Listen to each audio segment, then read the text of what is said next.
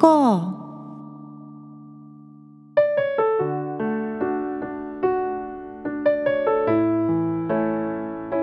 皆さんこんにちは。アンニョンハセヨ風花です。早いもので今年も最終週に入りました。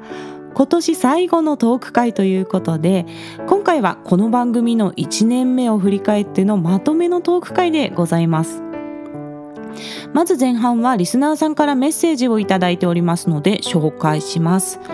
ハルスイッソさんから韓国語でメッセージをいただきましたふかし、안녕하세 요。 ふうかさん、こんにちは。손시경씨가이프로그램을시청한적이있다는것을알게됐어요孫志元さんがこの番組を見ていたことに気づいていましたよ。 또한한국어로메시지를보낼수있기때문에저도한국어로한번메시지를써보았습니다また韓国語でメッセージを送れるので私も韓国語で一度メッセージを書いてみました항상즐거운방송감사드립니다いつも楽しい放送をありがとうございます그리고이전에제질문에답해주셔서감사합니다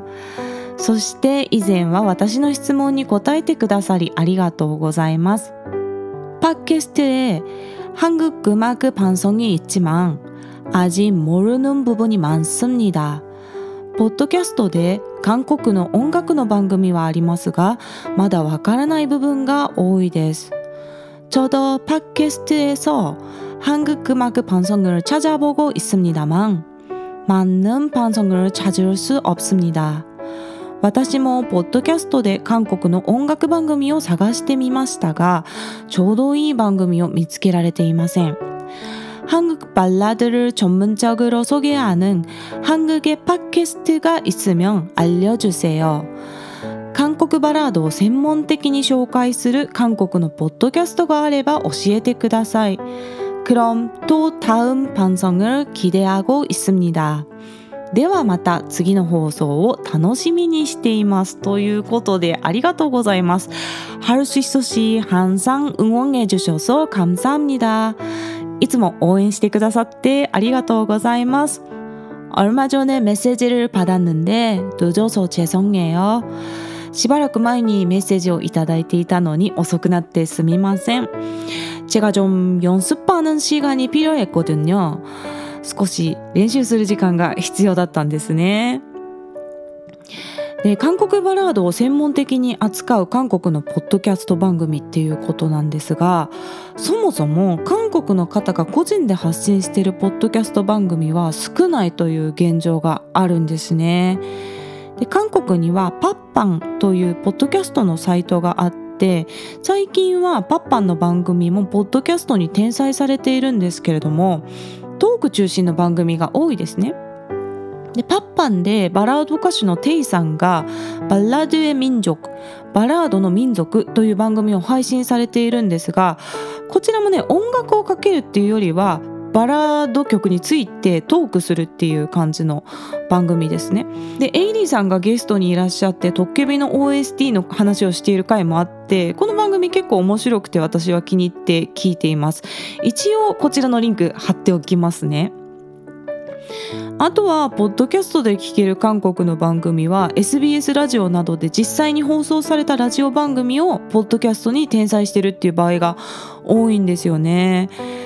でおそらくハルシストさんはこういった解説系よりはバラード音楽をたくさん流してくれる番組をお探しだと思うんですけれどもそういった番組が今後配信されるかどうかはどれぐらい韓国で Spotify が定着するかによると思うんですよね。ポッドキャストの配信アプリでメジャーなアプリというのがアンカーというアプリなんですけれど私もこのアンカーを使ってラジオを配信しているんですがこのアンカーという企業は Spotify の参加企業なんですね。でアンカーを使ってラジオを配信すると Spotify で配信されてるプロの楽曲を自分のラジオのトークの間に挟み込むことができるので以前私もこの方法を使ってパク・ヒョシンさんの回とかでですね実際のパク・ヒョシンさんの音源を入れて配信するということをしたんですね。で Spotify が日本に上陸したのは2017年頃でですねこの頃はアプリで音楽を聴くサービスを使うことが一般的になってきてた頃だったんで日本では Spotify ってある程度広まってしっかり根付いているアプリなんですけれども韓国に Spotify が上陸したのは2021年なんですよ。つい去年のことっていうことですね。で Spotify の中で K-POP の音楽の配信自体はもう2014年ぐらいからされてるんですけれども実際にこの一般のリスナーさんが Spotify のアプリを使って聴けるようになったっていうのが実は韓国は去年からなんですね。なので Spotify が上陸したタイミングで韓国ではすでにメロンとか G2 とかそういった音楽アプリがもうしっかり根付いていてですね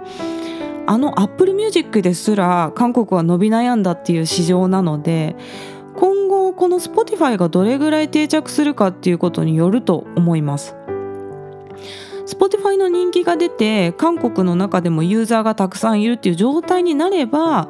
おそらく韓国からも個人のポッドキャストがたくさん配信されて、まあ、その中にはねバラード音楽を挟み込んで流すような番組っていうのも放送されるんじゃないかなとは思いますね。まあ、そんな韓国のポッドキャスト事情でございました。ハルシストさん、韓国語でのメッセージね、ありがとうございました。続いてマコペコさんからもメッセージいただいておりますので紹介します。あにょがせよ11月12月とリクエストに答えてくださりありがとうございました。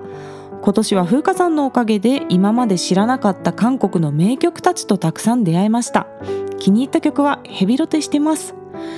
またおすすめの YouTube 動画も楽しく拝見しています。特に68回で紹介された10センチ10センチはお気に入りです。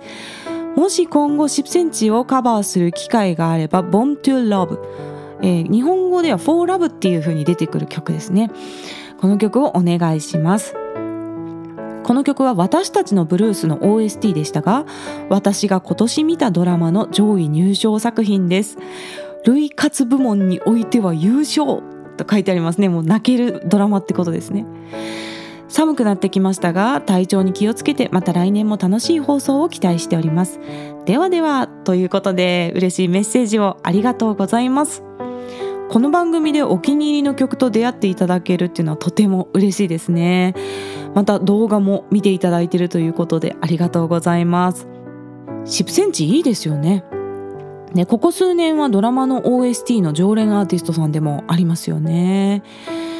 で来年1月2月はバラード曲をカバーする感じでいこうと思ってたんですけれども3月はねちょっと春の歌を歌いたいなと思ってたところなんでこの10センチのね「ボントゥラブ」「ボン」って春っていう意味ですからね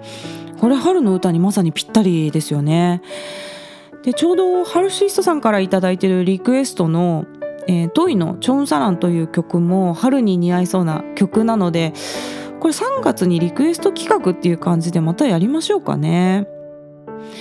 ドラマ「私たちのブルース」はですね私はまだ見てないんですけれどもすごく良かったっていう声を周りで聞くので気になってた作品なんですよ。せっかくなんでドラマを見て準備してこの10センチの「Born to Love」カバーしたいと思います。そんなわけでメッセージありがとうございました。ちょうど前回の放送を収録した後にたくさんメッセージをいただきまして本当にありがとうございます。で次回の歌会の冒頭でもねメッセージ紹介を入れていきますね。さてこの番組は2022年の1月第1週から配信を始めましたので今週で1周年というか1年なんですね。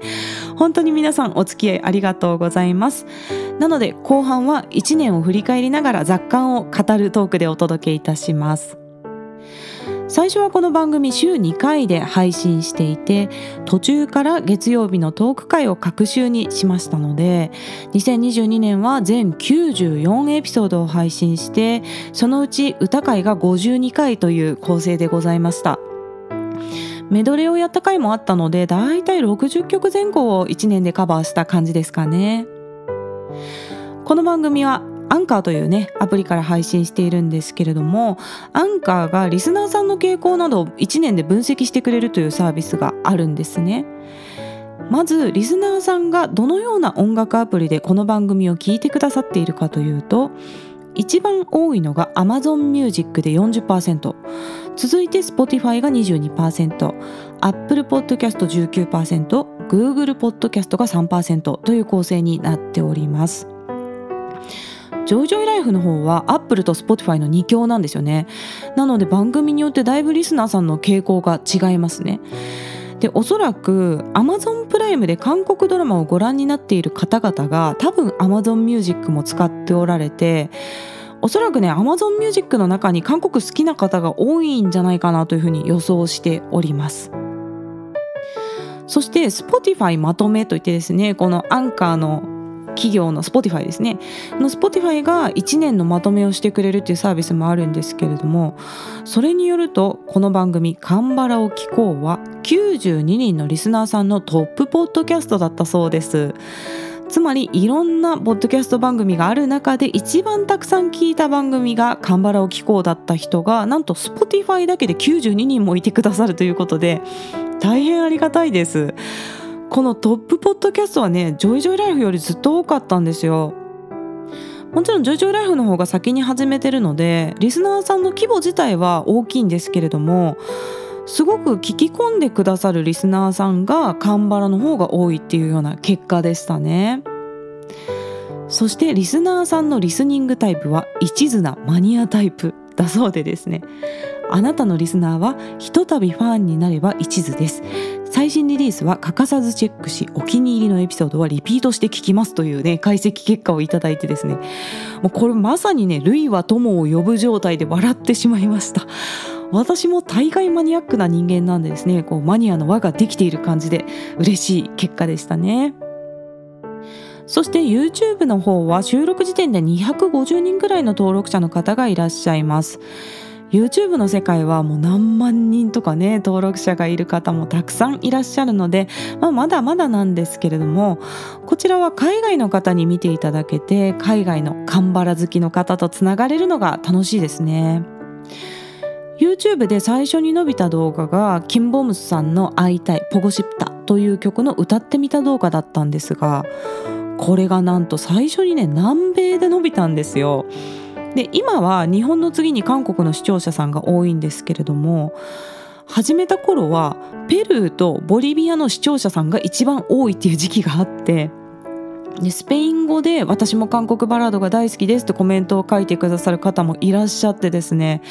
でそれで私はスペイン語全然わからないんですけど今もねラジオ動画にスペイン語の字幕を設定しているんですね。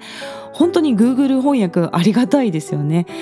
Google 先生のおかげで地球の反対側のリスナーさんともつながれるということでこれが本当に YouTube の面白さだと思いますね。あとはやはりソン・シギョンさんご本人にラジオ動画を見ていただけたことですよね。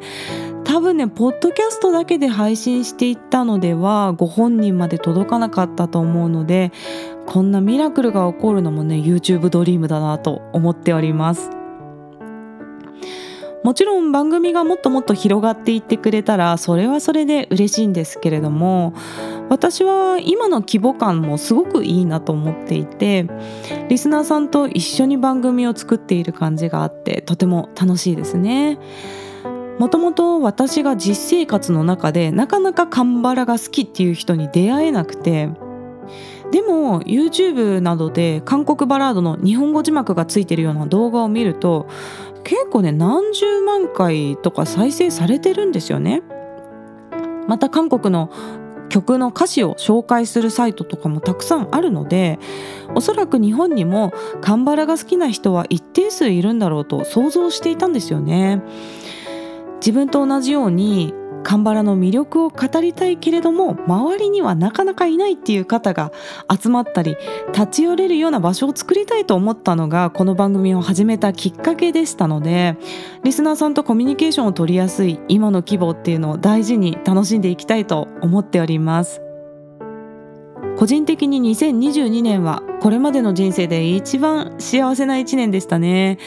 やりたい音楽ができてやりたい勉強ができて自分のためにたくさん時間を使うことができて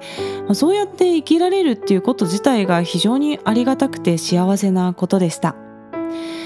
一方で歌やミキシングそれから音楽方面はねもっと実力を伸ばしていきたいですね。来年2023年は日本での韓流20周年と言われているんですよ。冬のそなたの上陸が2003年だったのでそれからちょうど20年という区切りの年なんですね。なのでそんな流れに乗ってこの韓国バラード界隈も盛り上げていけたらと思っております。そんなわけで今回は番組を始めて1年間の雑感など語ってまいりました。